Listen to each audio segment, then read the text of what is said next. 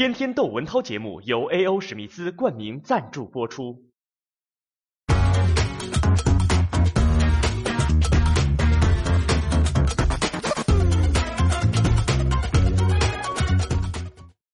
哎，大家好，我现在身边呢是一位警官，来自青岛的，他就是交通警啊，龚警官，是就是 这个交通民警，呃，交通民警。普通呢也是一线执勤，嗯嗯，同时还有一个交通的栏目。对，那么我呢现在是跟他一起啊，正在录制《超级演说家》的录制现场，正好呢这两天这个网上都在热议啊，就是上海的这个一起惨剧了，就有一个肇事司机啊，把这个一名警察算是我们的战友吧，叫毛胜全，毛胜全应该是啊，然后被拖行了一百多米，因公殉职。呃，我们这个在微信上都看到这种消息了，应该说你作为一个交通警，你看到当时的视频画面，你的感觉是什么？非常震撼。因为这这这几天呢，就是我们青岛也有一个类似于这样的，就是我们在派出所的一个民警，在追捕犯罪嫌疑人的时候，被车压过去，撞倒了又压过去。就是迄今为止吧，他现在还没有脱离生命危险，啊生命体征只有百分之十。哎呦，我们全体的青岛的民警都在为他祈福，同时我们也期盼，就是因为听说他的那个毛胜全的妻子嗯，就要临盆了，对吗？对，对我们也在期盼他能够顺利的生下自属于自己的宝贝儿，但是这个事儿对于我们来讲真的是很震撼。你觉得当时这个肇事司机啊，他是不是对这个警察有气？当然，从他的这个交代上来看，他似乎说他不是故意的。但是呢，你觉得他为什么会对这个警察有气？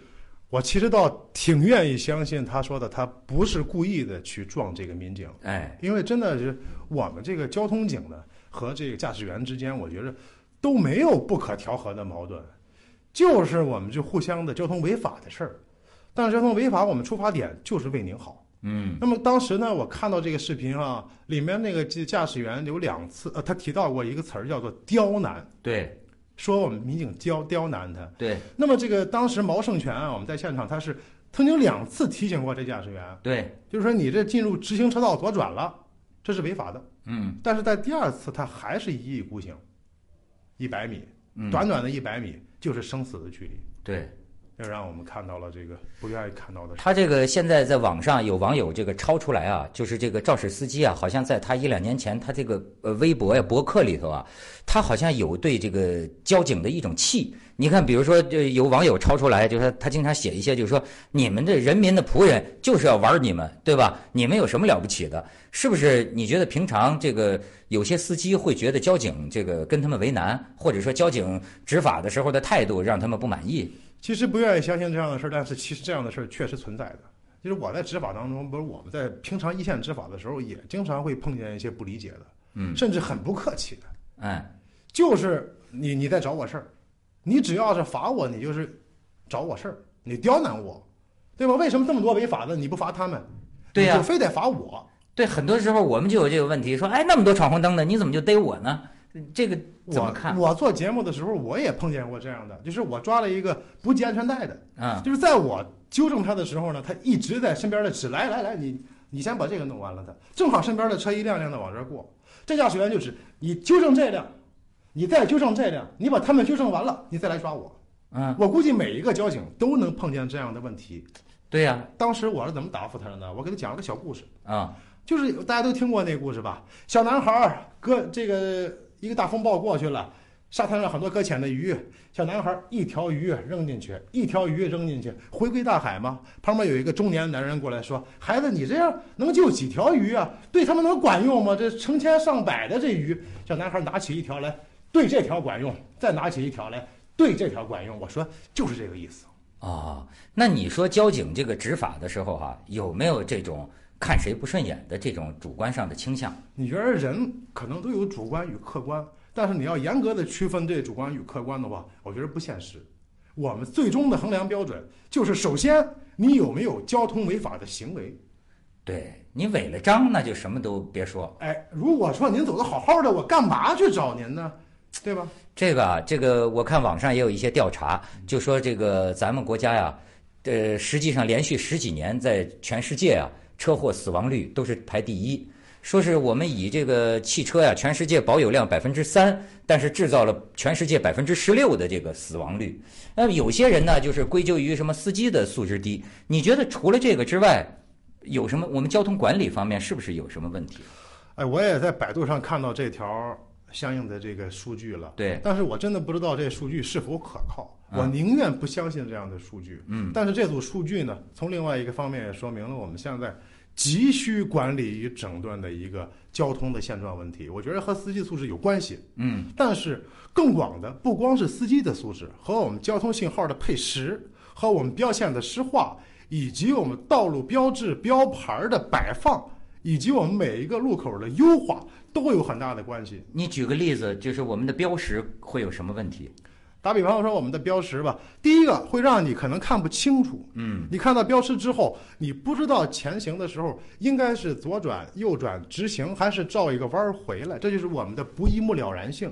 啊，很很多时候，你比如说我们到了北京了，你真的不会走，嗯有一些很奇葩的桥，被网友纷纷吐槽的一些桥，就是能看懂这个牌子，那就基本上可以上这个常青藤大学了 啊，而且是理工专科，嗯嗯，对吧？那么除了这个之外呢，还有什么？就包括我们的，你在一个有的时候你会见到一些很有意思的情况，在一个全路段禁停标志的，你这我们都知道这标志一个圈圈一个叉嘛，嗯，对，就是叫全路段禁停标志，在全路段禁停标志底下还同时还配有停车线，你说这不是自相矛盾吗？对，你说我们何去何从？有时候真的是让驾驶员啊也有点迷糊。我还有一个问题，就是呃，有一些网友提问哈，他说：“你看啊，这个国外好像很少见到警察站在十字路口，说十字路口不是都有那个交通灯、红绿灯吗？为什么老让交通警站在十字路口，他要指挥交通？这也很危险这国外我没去过，啊我还真不知道是不是有。嗯但是在我们国内肯定是有。当然，这个我可以跟您这么解释，就是说，如果我们仅靠这个现在的呃交通配时，这说明我们现在还需要一个长途进步的过程。如果仅靠交通配时的信号灯就可以理顺的话，那真的就不需要交警了。但是现在在高峰期呢，我们为什么要站在路口呢？因为我们要按照路口的实际的车流量来规划哪一个路口先放，哪一个路口后放。有可能您是红灯，你肯定也遇到过这种情况，对吧，有可能你是红灯，我交警摆手让你过来干嘛呀？绿绿灯那个口没车了，我不是资源浪费吗？啊，这会儿我就得让您过。哎如果不不这样来放的话，咱们这个高峰的压力简直太大了，每个人都感受到这个。所以你说做一个交警啊，他这种生命安全，甚至整天这个吃尘呐、吃吃土啊，这个对你们这个行业的这个呃怎么说呢？对你们这个工作热情有影响吗？还好，我们现在已经配口罩了。配口罩，它是这样的啊，其实呃，以前真的是有规定的，我不知道在什么地方有规定，就是交警不准戴口罩，影响警容。哦，但现在也是以人为本嘛，对吧？从人情出发，我们交警也是人呢，对，我们也得 是不是平均寿命更短的人？也得呼吸，啊对吧？也得呼吸。然后这个其实像这现在的这个环境的污染以及尾气的排放啊，对我们这真的是有影响的。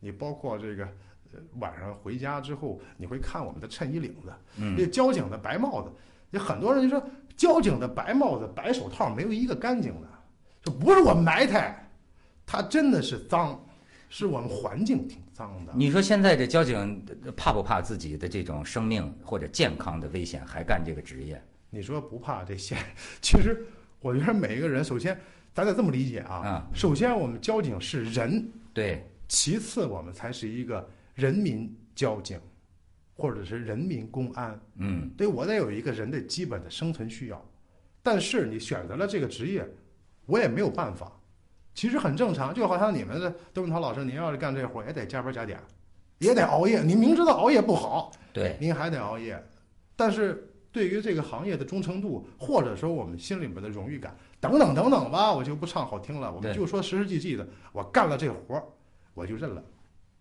那你们觉得平常能保持心理健康吗？我努力保持吧，好吧？